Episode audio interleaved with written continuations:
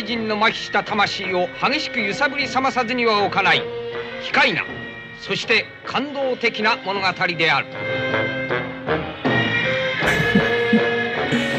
Okay, herzlich willkommen zu einer neuen Folge der Nostromo-Verschwörung. Ich bin der Sebastian und bei mir ist heute wieder im fernen Berlin der Äh, Fred, hallo. Hallo Fred, ich grüße dich. Wie geht es dir? Ganz gut. Ich habe mal geschlafen. Bisschen mehr als sonst.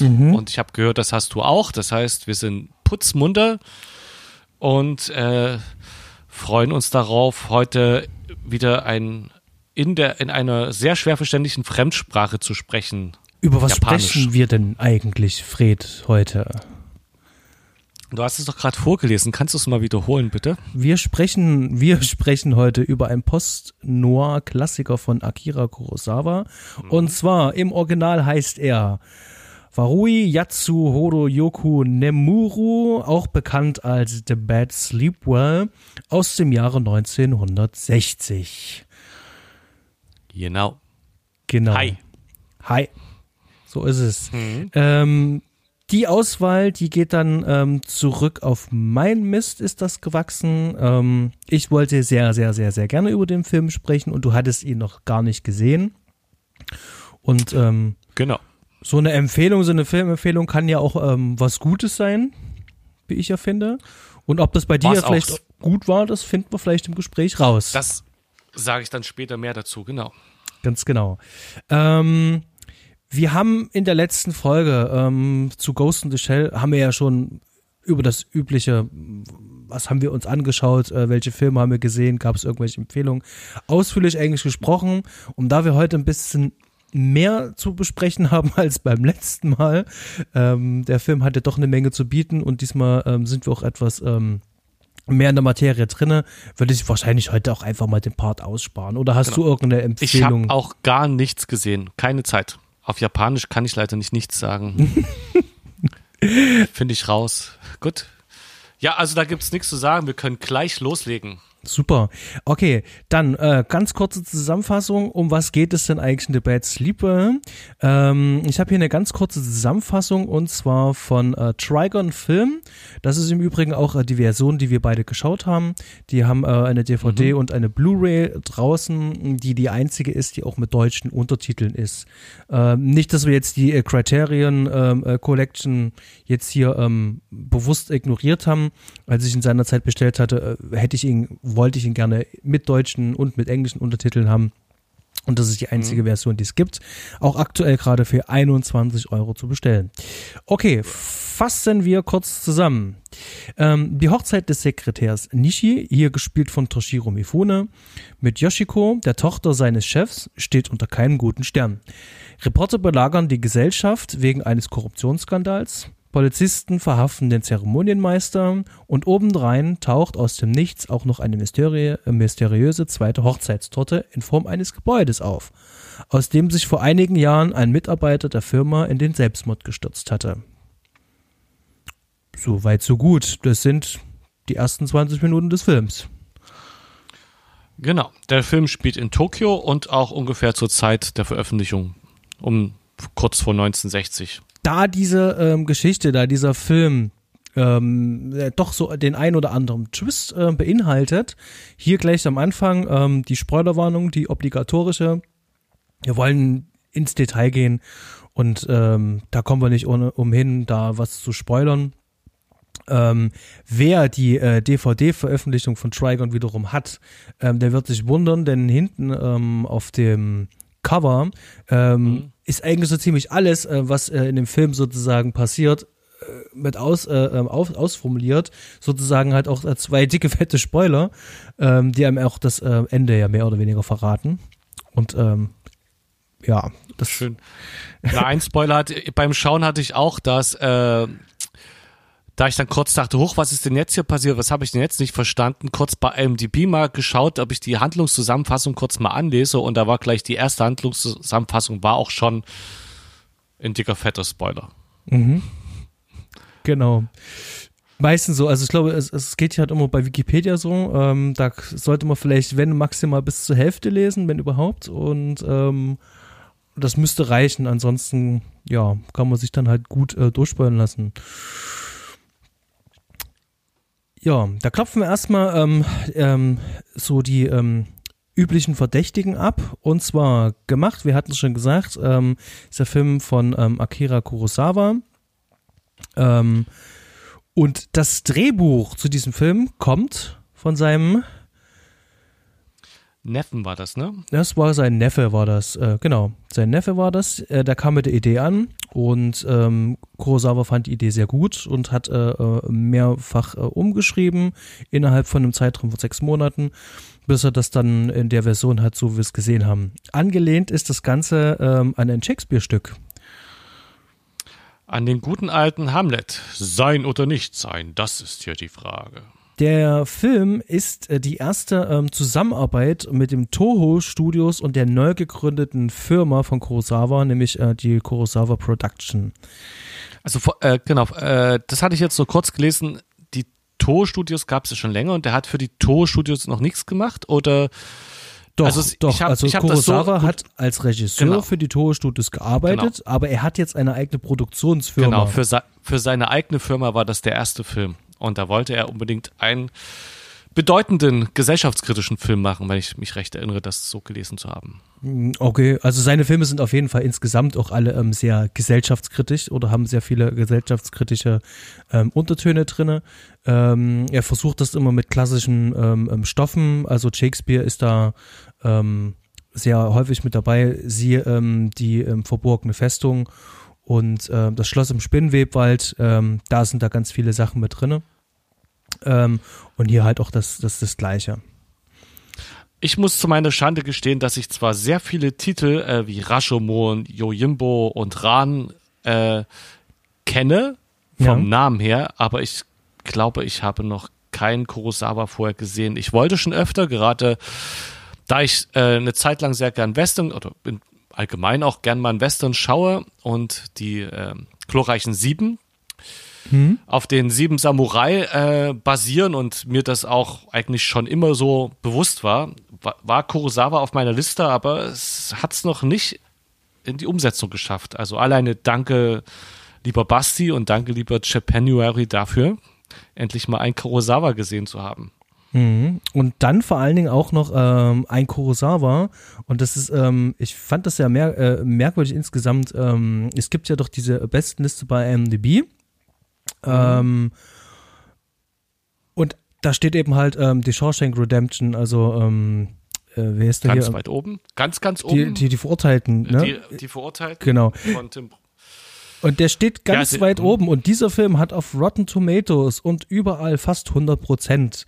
Allerdings, da den Film so wenig Leute gesehen haben, steht er natürlich nicht ganz oben und ähm, taucht auch noch nicht mal in der Top 100, geschweige denn Top 250 auf, sondern ist ähm, sehr, sehr, sehr weit hinten, weil den Film aktuell sehr wenig Leute gesehen haben.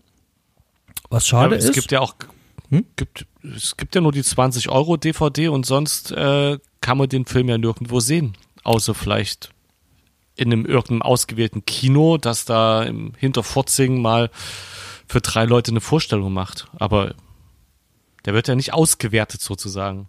Ganz genau. Das ist sehr schade und äh, deswegen bin ich sehr froh, dass wir hier auch ähm, im Zuge des äh, Japaneries auch so eine kleine Perle ausheben können, um den ja. vielleicht auch für andere Leute ein bisschen schmackhaft zu machen.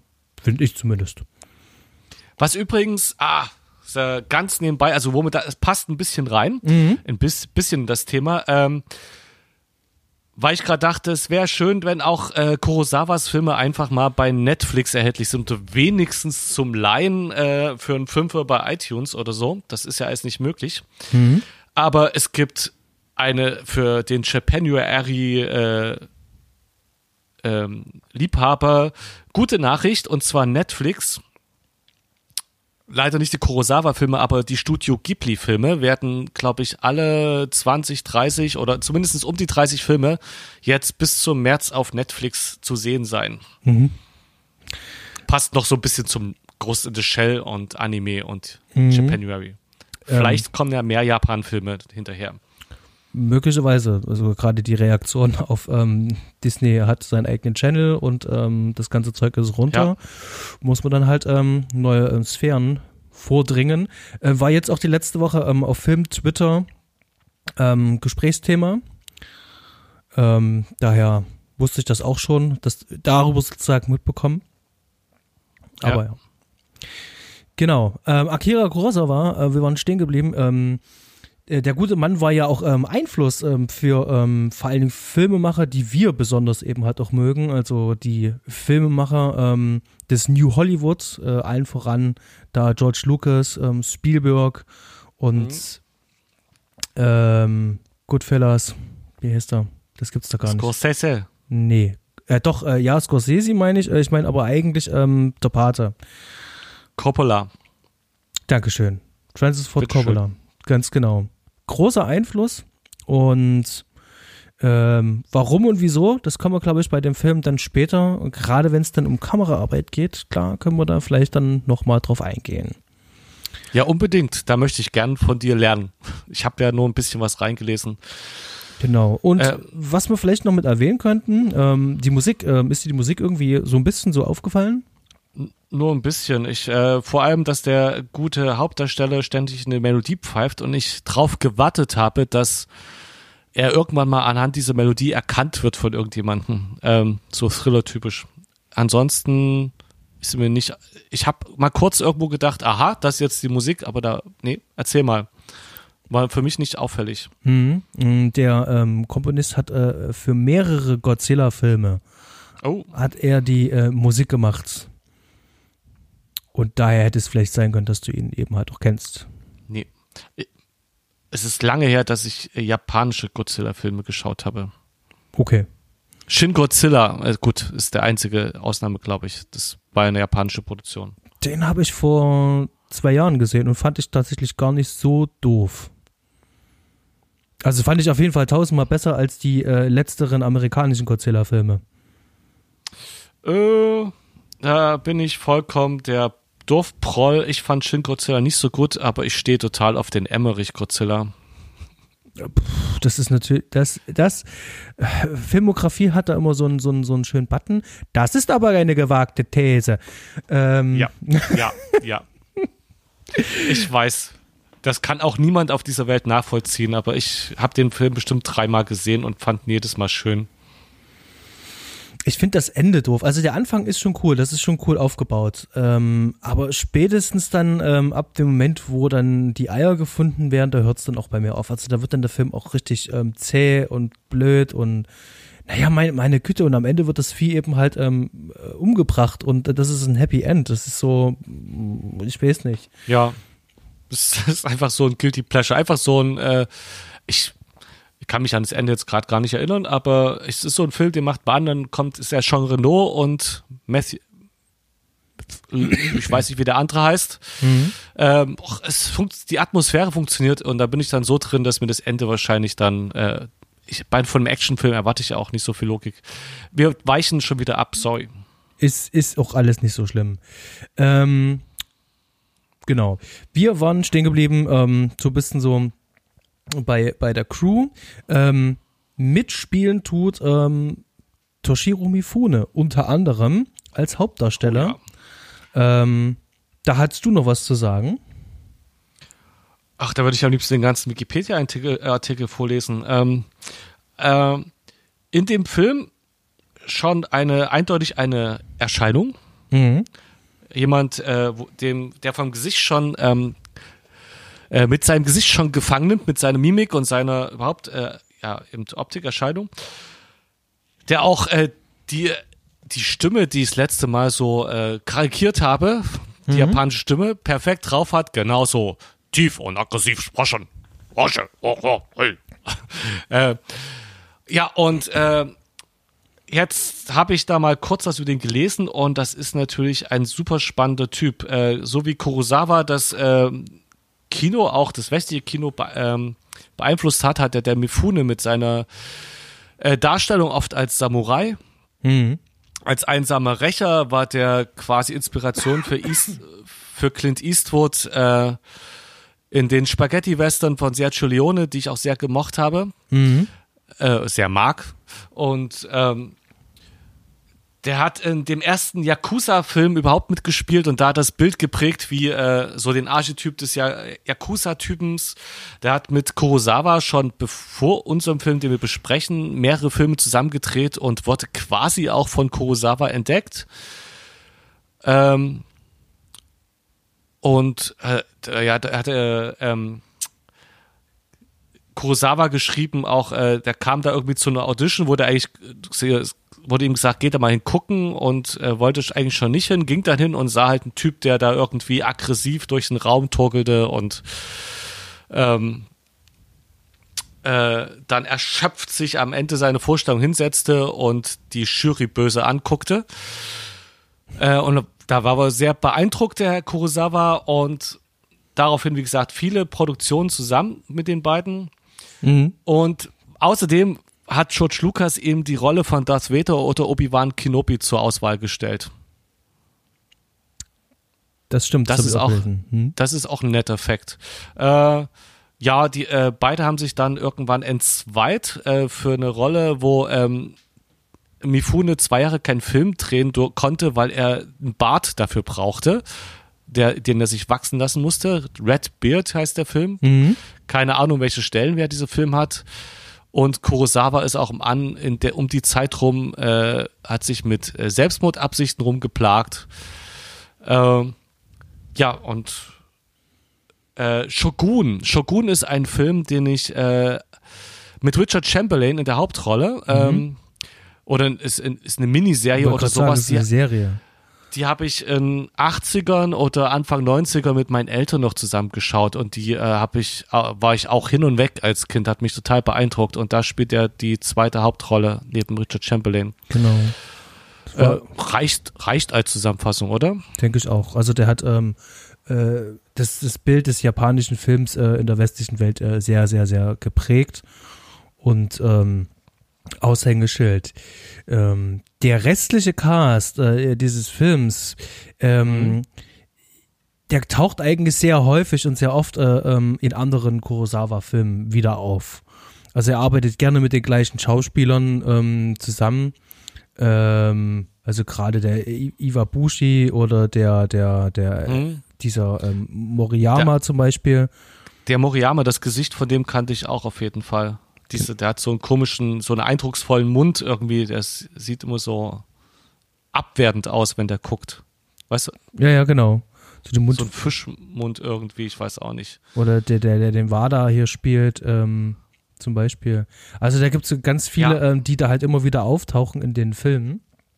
Und ähm, das ist auch ein, äh, ein schönes Ensemblestück und äh, vielleicht können wir da auch gleich mal äh, in den Film einsteigen, in den Anfang rein, denn es fängt ja auf diese Hochzeit an und äh, wir begleiten den, den, den, diesen, diesen Film am Anfang mit ein paar Reportern, ähm, die uns dann eigentlich mehr oder weniger in, in alles einführen. Und jetzt bei meiner zweiten Sichtung, ähm, ich fand das ähm, ich finde es auch immer noch ziemlich geschickt gelöst, auch wenn es halt offensichtlich ist. Mhm. Ähm, wie hat denn das bei dir funktioniert? Hat das bei dir ähm, funktioniert oder fandst du das zu sehr on the nose? Dass ähm, ähm, diese Reporter sich die ganze Zeit ähm, darüber unterhalten, die die Namen sagen, die die Hintergründe erklären. Es wirkte auf mich sehr altbacken. Ich habe nichts dagegen gehabt, aber es hat äh, ein bisschen die Ernsthaftigkeit auf jeden Fall rausgenommen. Es wirkte auf mich wirklich wie so ein äh, 40er, 50er Hollywood-Streifen, eher aus der Comedy-Ecke, wo man sowas auch kennt, oder äh, also einfach ein bisschen aufgesetzt, dramatisch aufgesetzt, in der Dramaturgie aufgesetzt. Es wirkte nicht organisch, sondern wirklich hier, ich möchte, dass äh, so, eine, so ein Botenbericht oder wie auch immer, dass die Reporter einfach die Exposition machen und ähm, in die Story einführen. Mhm. Ja, das es hat jetzt nicht extrem gestört, aber es hat, ähm, mich erst, hat mir erstmal so ein Zeichen gesetzt, okay, dieser Film ist auf jeden Fall alt. okay. Ähm, bei mir ging es eigentlich, also ähm, ja, natürlich fällt das halt auch auf, allerdings wird das ganz gut aufgelockert ähm, durch ähm, die Szenen, wie die miteinander verbunden werden. Also in dem Vorraum, wo die sitzen, die ganzen äh, äh, Reporter und dann die Hochzeit Ja. selber, die Zeremonie selber. Da ist ja ähm, schon ein, die Sitzordnung, wie die Leute ähm, sitzen, wie die sich gegenseitig anschauen, wie die Blicke eingefangen sind und Ja. wie die Kamera da schon arbeitet. Das ist eigentlich wie so ein Theaterstück inszeniert und du hast hier zwei Bühnen, die nebeneinander eigentlich sind und durch die Montage kommt dann bei uns sozusagen dieses Bild dann zustande. Ähm, übrigens, kleiner Funfact, ähm, für diese ähm, Anfangsszene, dann mit den Reportern, diese Hochzeitsszene, haben sie zwei Wochen gebraucht. Was? Ja. Und wenn man sich das mal anschaut, ähm, also gerade der Anfang, kannst du es ja gerne mal anschauen, aber das ist, also später nochmal aufgreifen werden in der Kameraarbeit. Ähm, die Kamera steht fest und schwenkt eigentlich nur und die Menschen in diesem Film Ja. bewegen sich die ganze Zeit. Ja. Das heißt also, die Akteure bewegen sich und das ist aber so getimt, so dass die erste Einstellung ähm, 35, 40 Sekunden geht, bis dann der erste Schnitt erstmal kommt. Und da ist aber so viel Bewegung und Dynamik schon drinne äh, durch die Bewegung der Schauspieler, ähm, dass mir das halt auch gar nicht ähm, so stört, dass es so langes Bild ist und lange Einstellung. Also es ist keine ähm, äh, äh, wie heißt der hier, ähm, ähm, der, der, der sowjetische ähm, Regisseur Tar, tar, Tarkovsky, Tarkovsky, ja. genau. Tar, ja. Ähm, also so ist es zum Beispiel halt nicht, im Gegenteil. Und äh, das finde ich halt sehr bemerkenswert ähm, für das Alter dieses Films, äh, dass da schon so viel Dynamik noch drin ist in der Ja. Bewegung und nicht einfach nur ähm, abgefilmt wurde. Genau, hast, hast du in dem Film ja wahnsinnig oft, das fällt auch richtig auf, dass die Kamera einfach mal so hin und mitgeht mit den Leuten, die sich bewegen, aber von einem Punkt aus guckt, als würde man auf einem Stuhl sitzen und der und sich das angucken, was da passiert. um das kurz abzuschließen, diese Anfangsszene kurz abzuschließen, ähm, die selber, ähm, die, die Reporter, ähm, die sagen das, äh, die referieren das sozusagen nur selber, indem sie sagen, und das war erst der erste Akt. Das heißt also, da kommt noch was. Und in dem Fall ist tatsächlich Ja, ja, der erste genau, Akt da ist, äh, abgeschlossen. ähm, das fand ich sehr witzig, weil dann geht ja eigentlich der Film erst richtig los. Jetzt haben wir sozusagen das äh, Grundwissen, was wir brauchen. Also im Theater habe ich Genau, sozusagen das, meinen äh, Ausdruck vor mir liegen, ne? Und da steht die Vorgeschichte und dann kann der Film losgehen und hier übernimmt das sozusagen der Film auf die Art und Weise. Nee, nee, das ist schon, also der erste Akt, also ist ja relativ kurz, aber es ist die Exposition, ist auch formal der erste Akt, der, ähm, du wirst einfach, die, ist, geht, die geht ja relativ lang, du meint, die ganze Hochzeitsszene ist ja äh, so lang, dass ich schon kurz überlegt habe, ob dieser ganze Film jetzt aus dieser Hochzeit besteht. Ich habe ja, wie gesagt, also da gibt es ja schon so viel, da werden ja alle Figuren eingeführt, Ja. bis auf den Helfer von, äh, von Nishi, glaube ich Mhm. werden so gut, werden quasi alle Figuren eingeführt, die geht ewig lang. Und da gibt's da, da fing es dann schon das erste Mal an, dass ich ein bisschen zurückgespult habe, weil ich dachte, so jetzt, jetzt bringe ich die Leute durcheinander. Wer ist jetzt eigentlich wer? Ist es wirklich der? Und nachgelesen hatte. Ja, und da dachte ich schon so, äh, oh, ist das jetzt, äh, soll ja auch ein Kammerspiel sein, ein Ensemblefilm, ist das jetzt der ganze Film? Wird jetzt alles aufgedeckt während dieser Hochzeitsszene? So, so lang geht der Film, äh, die erste Szene ja. Mhm, Aber, genau. also die nicht die, er- doch, ist die erste Szene. Der erste Akt. Der erste der Akt, erste genau. Ähm, genau, und das ist, entspricht dem klassischen Regeldrama, dem Fünfakter. Genau, und da äh, können wir vielleicht äh, äh, zu dem Punkt kommen, ähm, wie ich auf den Film gekommen bin. Und ich glaube, ähm, die meisten, die jetzt wahrscheinlich diesen Podcast hören, ähm, wenn sie von dem Film schon mal gehört haben, werden sie äh, durch dasselbe Video drauf gekommen sein wie ich. Denn es gab einen Kanal, oder den Kanal gibt's noch, aber es gibt kein ähm, Material mehr hergestellt, beziehungsweise Content produziert. Und zwar ist das Every Frame a Painting. Ähm, der Anthony Sio, der hat äh, auf seinem Kanal ähm, Filme, Serien, äh, Regisseure etc. hat er besprochen und analysiert. Und unter anderem hat er äh, zwei Videos äh, für Akira Kurosawa gemacht und ähm, dann einmal diese ähm, ähm, Bad Sleep ähm, Structure of a Scene. Und da bin ich sozusagen auf den Film aufmerksam geworden und fand das irgendwie ziemlich spannend und dachte mir, Mensch, jetzt will ich aber den Film aber auch sehen. Und habe erst Ja. mal gemerkt, äh, dass es doch gar nicht so einfach ist, an den Film ranzukommen.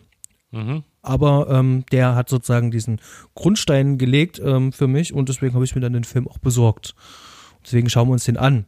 Kann euch das Video auch nur empfohlen, äh, empfehlen. Ich werde es in die Shownotes äh, unten mit reinfügen, ähm, damit ihr euch das mit anschauen könnt, weil wir werden es nachher noch bei der Kameraarbeit noch mit ähm, ansprechen.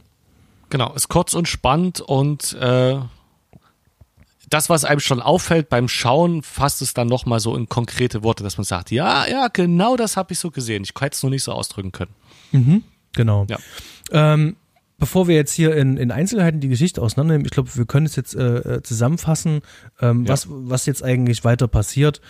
Ähm, der Nishi selber ist der Sohn von demjenigen, der sich aus dem Fenster gestürzt hat vor fünf Jahren. Da Genau. gab es einen großen Korruptionsskandal und äh, im Zuge dessen hat sich der Vater da aus dem Fenster gestürzt und jetzt möchte der Nishi da eben halt Rache nehmen und ähm, hat äh, seine Identität vertauscht, vorher noch ganz geschickt. Genau, so dass keiner äh, weiß, äh, dass es der Sohn von dem äh, Fenstersturztypen ist. Und äh, er, er schleicht sich dann äh, an den äh, oder macht sich quasi an den Sohn vom Firmenchef ran, vom Ibu Bachi, Ibu Chima, Ibu, äh, Iwabushi heißt Iw- der. Iwabushi, Iwabushi und äh, über den Sohn an, äh, an die Tochter und dann mit der Öffnungsszene bei der Hochzeit äh, zu landen.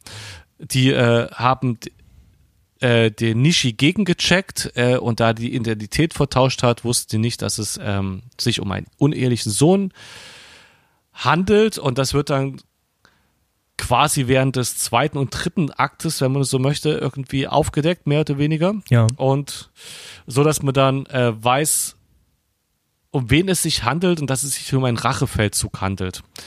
Und äh, relativ am Anfang, also das äh, wird eine weitere Person, eine weitere Führungsperson auch zum Selbstmord bewegt. ja, Wada. Ähm, und äh, Nishi, der Rächer, äh, hält ihn vom Selbstmord ab und überredet ihn, mit ihm zusammenzuarbeiten, aber alle denken, er hätte sich umgebracht. Genau. Und da sind wir dann bei Hamlets Geist. In dem Fall nicht Hamlets Vater, sondern ähm, der da. dieser Typ, der Vata, ähm, und Nishi äh, instrumentalisiert ihn, um ein, einen weiter, weiteren hochrangigen Handlanger den Wahnsinn zu treiben, indem er ihm Vata erscheinen lässt im Dunkeln in einer Gasse. Genau. Ja.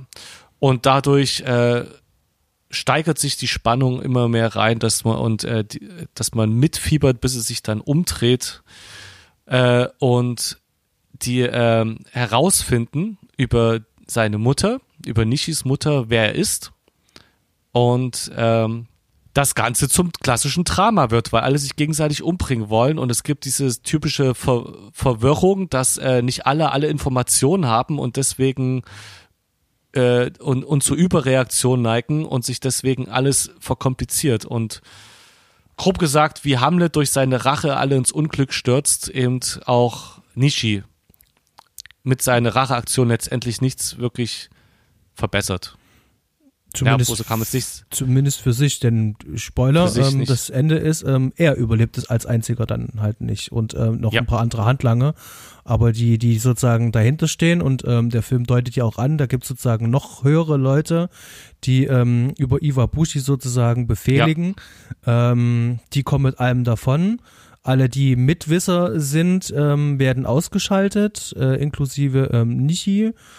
Und ähm, Genau, seine Motivation war äh, aber eben nicht nur sich selbst, also seinem Vater zu rächen. Äh, er zweifelt ja auch zwischendurch an dieser Motivation, sondern er möchte insgesamt auch die, die bösen, korrupten Firmenchefs äh, und äh, äh, vom Staat Beteiligten, weil es ist ja eine Staatsfirma, soweit ich das Mhm. richtig, das also es ist so ein Zwischendring ist jetzt keine, kein rein kapitalistisches böses Unternehmen, sondern es ist eine staatlich gelenkte Firma. Und wahrscheinlich handelt es sich da um, äh, bei dem Oberboss, den wir nicht kennenlernen, um den Staatschef, den Tenno persönlich wahrscheinlich nicht, aber es, äh, der Tenno hat ja auch nichts mehr zu sagen in den 60er Jahren. Ähm, das, äh, die wollte er bekämpfen und äh, dem der Gerechtigkeit zuführen und zwar der Legalität auch, also auch vor die Justiz bringen und nicht einfach töten. genau. Und genau, das bewirkt er nicht. Er bewirkt nur, dass seine Frau, die ihn mag, äh, unglücklich ist, dass er tot ist und ein paar Leute sind verrückt. Ich, ich finde es äh, äh, sehr interessant, äh, dass er sich selber während des Films äh, immer motivieren muss. Er hat immer das Bild von seinem toten Vater in seiner Brusttasche, was er sich anschaut ähm, und das treibt ihn dann sozusagen wieder an oder gibt ihm sozusagen wiederum den Auftrieb, da halt auch weiterzumachen und durchzuhalten und durchzustehen. Ja, ja. Und äh, er sieht ja sozusagen diese ganze Ungerechtigkeit jeden Tag als Sekretär von dem Iwabushi. Ja. Und äh, es ist ja auch eine sehr bemerkenswerte Szene, wo er dann auch in dem Raum ist, wo sein Vater sich umgebracht hat. Ähm, Mhm. und da sozusagen eigentlich ähm, sein Bild klar wird oder sein Ziel klar wird und du merkst, eigentlich ist das ja auch nicht wirklich, ähm, äh, ähm, sind das wirklich ehrbare Ziele, die er da hat. Es ist halt einfach Rache und ist äh, jedes Mittel recht. Und er erweitert dann aber erst später diese Komponente, okay, dann will ich diese Leute wenigstens hinter Gitter bringen. Ja. Genau. Weil Äh, so äh, ähm, heiratet er jemanden, den er gar nicht liebt, zumindest bis dato. Das ist ja dann sozusagen mit einer von den Kniffen dann eben halt, äh, die damals auch Shakespeare gemacht hätte, sagen, jetzt hat er sich aber doch verliebt. So, das heißt also, jetzt wird es dahingehend für ihn natürlich auch schwierig. Ähm, sie hat einen Bruder, der sehr auf sie aufpasst. Und Mhm. sehr, ähm, der seinen Vater selbst auch nicht mag und sich vernachlässigt fühlt von äh, seinem Vater. Genau, und, und auch ähm, ähm, ähm, Skrupel hat, äh, was sein Vater betrifft, ähm, weil ja Gerüchte auch ähm, angetreten sind an die Familie. Ja.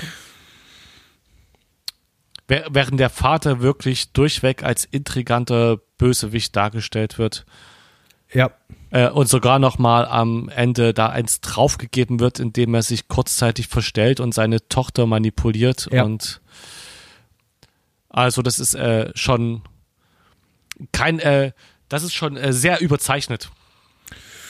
aber sehr wirkungsvoll. Es funktioniert. es ist, es hat Spaß gemacht, das zu sehen. Äh, es ist, man weiß, worauf es hinausläuft, aber es ist dann schon an einer Stelle, wo man sich überlegt, es kann nur wenige Menschen, oder man kann sich das nur von wenigen Menschen vorstellen, dass die so wandelbar sind. Ich glaube, er war die ganze Zeit schon so durchtrieb. Du hast es nicht gesehen und jetzt siehst du es das erste Mal, ähm, zu was er tatsächlich selber fähig ist. Also nicht nur einfach einen Mord in Auftrag geben, sondern hier selber mal was ausführen und in dem Fall so noch bei seiner Ja. eigenen Tochter. Ja.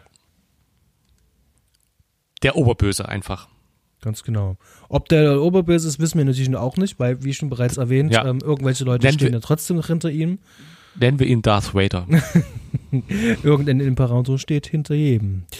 genau.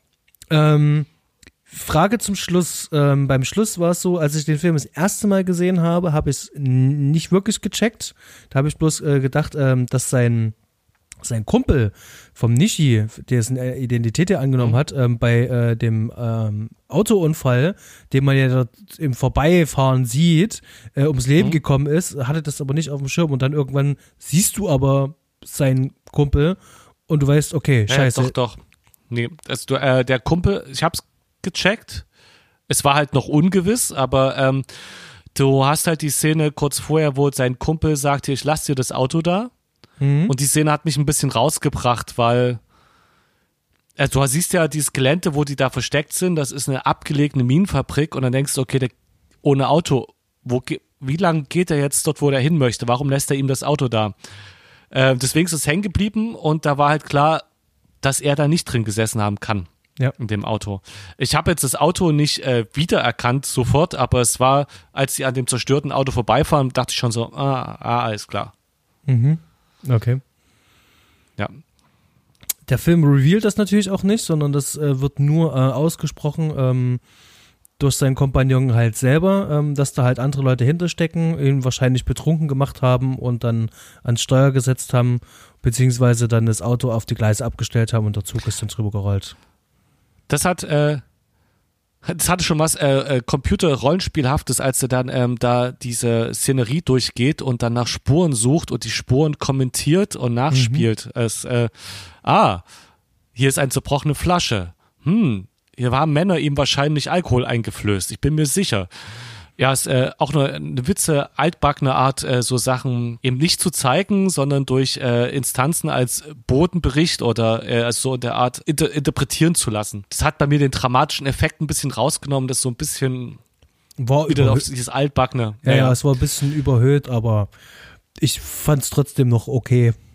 ja, ja. ich habe jetzt nicht viel mehr großartig noch zu, zu, zur Geschichte dazu zu sagen, weil es gibt viele schöne kleine Details, äh, wie zum Beispiel die bereits angesprochene Szene da, ähm, der ähm, Structure of a Scene, ähm, wo der Nishi in seinem Büro sitzt. Die Szene, die ist eben halt ähm, interessant äh, ähm, aufbereitet, denn es gibt keinen einzigen Schnitt.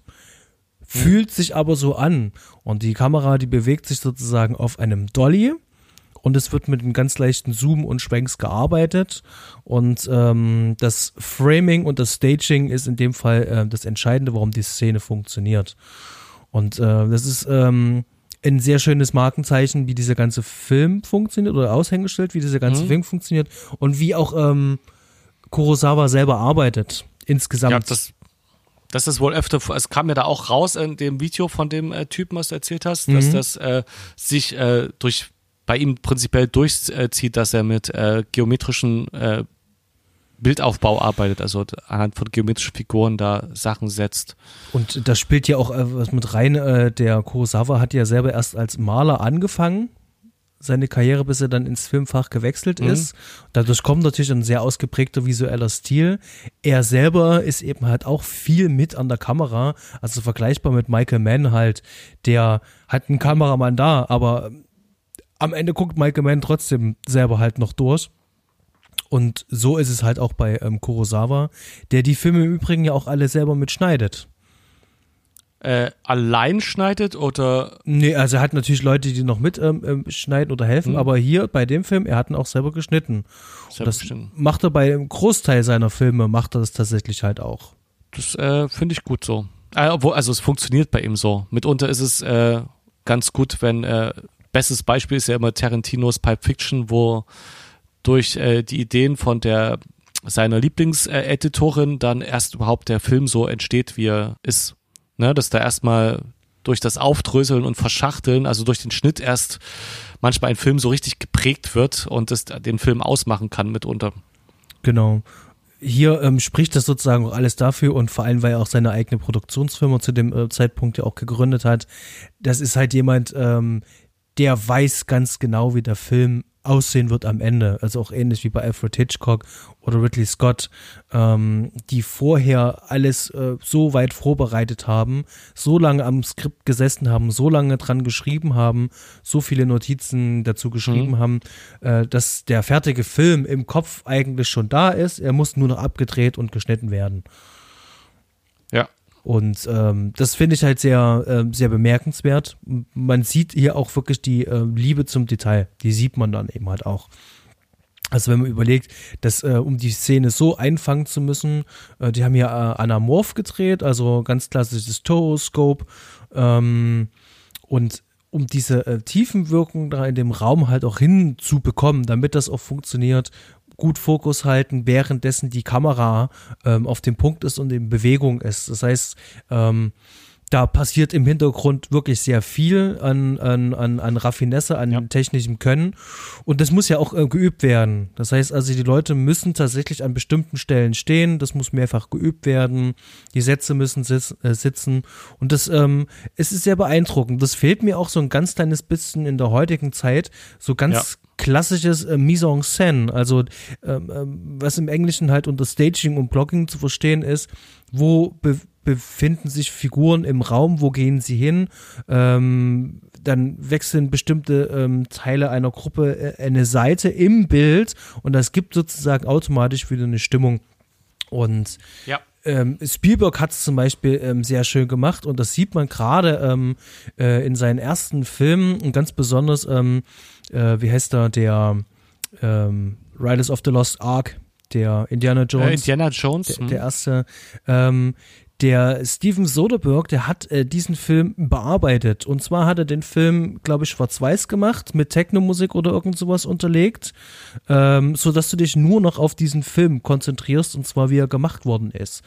Und äh, da hast du eben halt auch wirklich eine relativ lange Einstellung Indiana Jones kommt rein, unterhält sich, geht in den Raum rein und dann gehen sie wieder aus dem Raum raus. Und es gibt keinen einzigen Schnitt drinne. Und äh, mhm. diese Szene geht, glaube ich, eine Minute noch was und da ist halt kein Schnitt drinne. Da bewegt sich die Kamera auf einem Dolly und ähm, den Rest machen dann die Schauspieler mit Bewegung und ähm, in den Raum reinarbeiten. Ja. Und Hat Spielberg, macht Spielberg ja prinzipiell gerne. Das merkt man seinen Film auch an. Zumindest den alten, die ich noch intensiver geschaut habe, wie du schon sagst. Da wird viel mit dem Bild gearbeitet und mit Kamerafahrten auch und eben nicht mit Schnitt.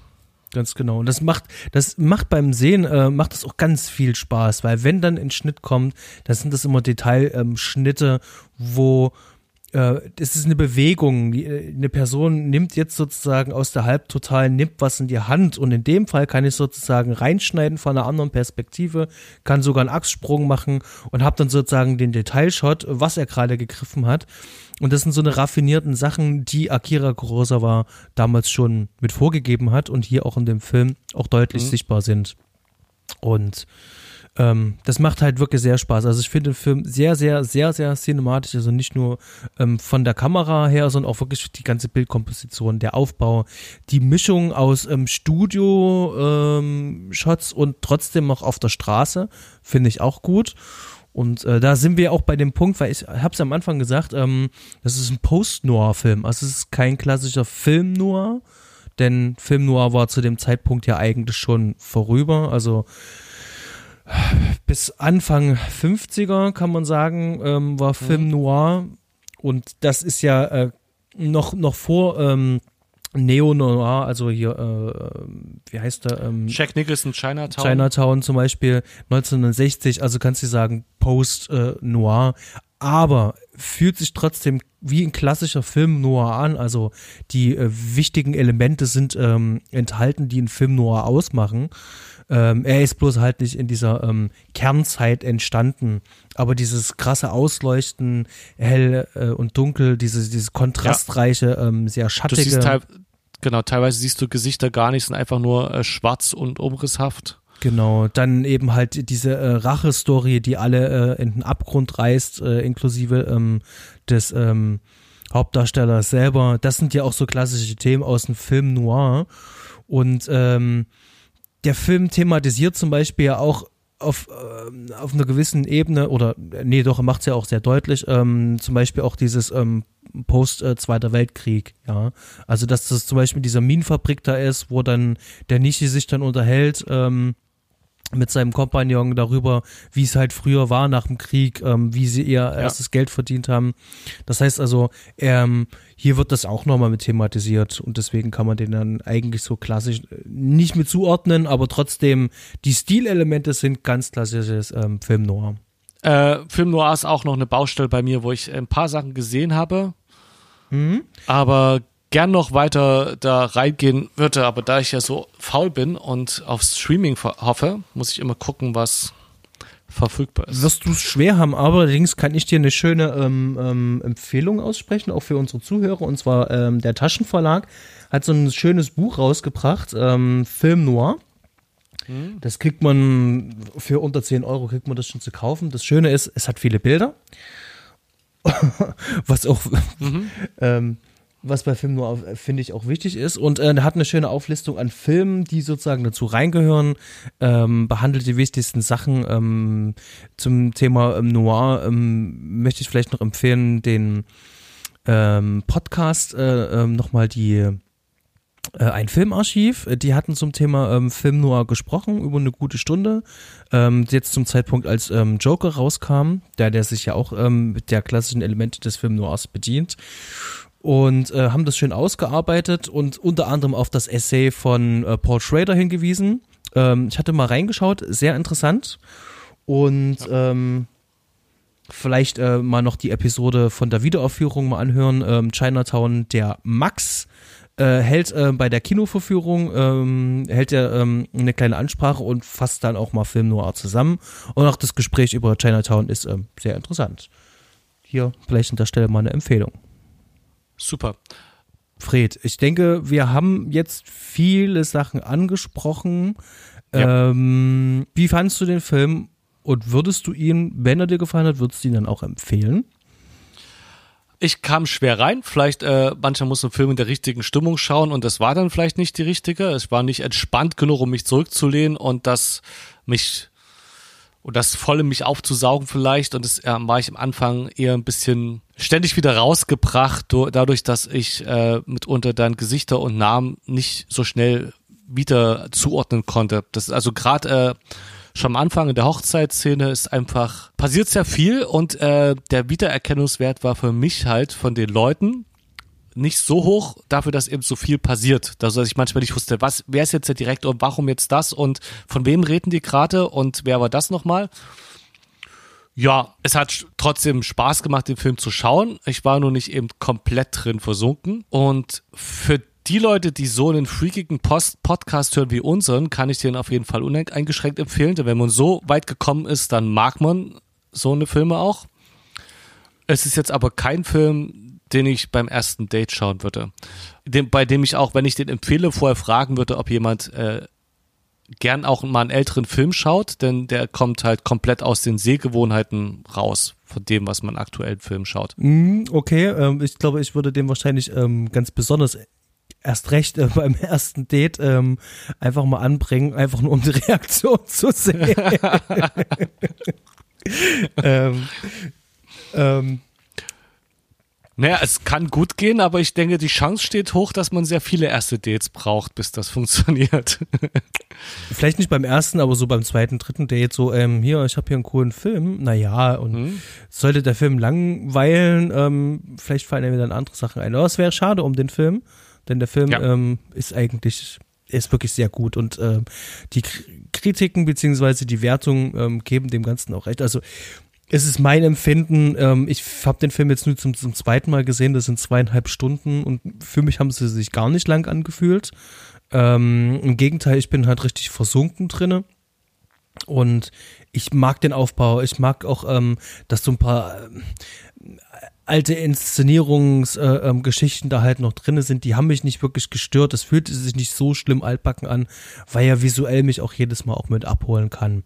Und äh, er mich auch mit bestimmten Sachen halt auch jedes Mal wieder überrascht und es sind auch äh, viele ähm, schauspielerische Sachen dabei, ähm, gerade weil sie bei uns in Deutschland oder bei den Filmen, die wir schauen, die größtenteils ähm, aus, aus den Staaten halt kommen, ähm, wir so nicht gewohnt sind, aber so ein paar schauspielerische Sachen, ja. ähm, die mich trotzdem irgendwie ähm, ähm begeistern können.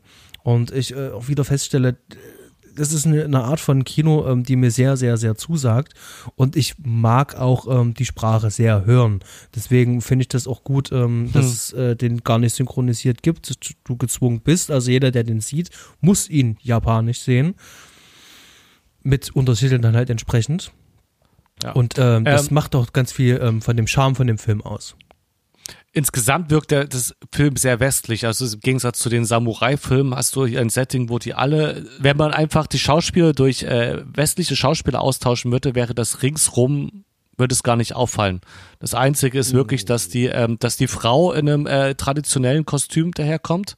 Ich meine jetzt, ich meine das Setting, nicht die Schauspielerei. Ich meine die, die Architektur der Räume, ähm, die Anzüge, die die tragen. Ähm, das ist nicht so, dass es so fremdartig ist. Ja, aber das ganze Verhalten, also schon gerade ähm, äh, dieses ja, ja, das, das meine ich nicht. Am, am genau, ich meine ich mein nicht, ich meine nicht das Verhalten. Ich meine wirklich die Ausstattung, die Props, die, äh, so, hm. das, das Bühnenbild.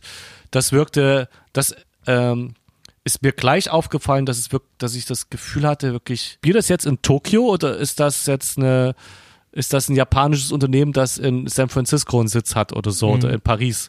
Ähm, weil daran erkennt man es halt, man erkennt so quasi erstmal nicht, dass es in Japan unbedingt spielt. Das erkennt man erst, als da auf der Straße Szenen passieren und, ähm, und eigentlich nur da und an der Hochzeit, an dem äh, traditionellen Kostüm mhm. und daran, dass es halt äh, asiatische Schauspieler sind. Ich muss dir beipflichten, es waren sehr viele schöne Sachen dabei. Es ist wahnsinnig gut gespielt, also gerade von dem Mifune und äh, ist schön anzuschauen. Ich bin halt nur nicht so ganz rein versunken wie du, aber es äh, auf jeden Fall für den Liebhaber des guten Films ist das äh, ein Pflichtprogramm. Ja, können wir so unterstreichen, also kann ich wirklich nur unterstreichen. Mich würde vielleicht interessieren, ähm, so klassische Filmwissenschaftler dazu sagen. Der Film ist ja auch bestimmt ähm, gut einzuordnen, da sind wir aber nicht tief genug drinne, um das mhm. ähm, bewerten zu können. Würde mich aber mal interessieren. Es gibt nämlich auch aktuell keinen Wikipedia-Eintrag dazu. Gedanke ist ja der, ähm, Podcast machen und äh, zumindest den, den, den, den Wikipedia-Eintrag im Deutschen sozusagen ähm, übersetzen, beziehungsweise noch erweitern mit ähm, den Informationen, die wir zusammengetragen haben. Denn wir können sie halt auch alle belegen. Und am Ende wird es ja trotzdem geprüft, also irgendjemand muss sozusagen dann sowieso noch mit drüber gehen. Aber das würde ich hier tatsächlich erstmal initiieren, dass es erstmal einen deutschen Eintrag dazu gibt. Und ähm, mich würde es auch sehr freuen, wenn dieser Film ein bisschen mehr Runde macht. Das wäre sehr schön. Ja. War ein schönes Gespräch. Ich denke, wir haben das Jupp. jetzt soweit. Ähm, wir hören würd so- uns. Ich würde sogar behaupten, wir haben fast äh, unser Ghost in the Shell Debakel wieder gut gemacht. Aber nur ganz fast. Nur ganz fast. Nur fast. Wir hören uns im Februar wieder. Ähm, Film haben wir, glaube ich, noch nicht. Aber ich glaube, doch, wir wollten nur Finnisches. Was wir wollten, Kosmeki wollten wir und ähm, Äh, nach ja, ah, Dänemark wollten wir noch mal kurz einen Abstecher machen.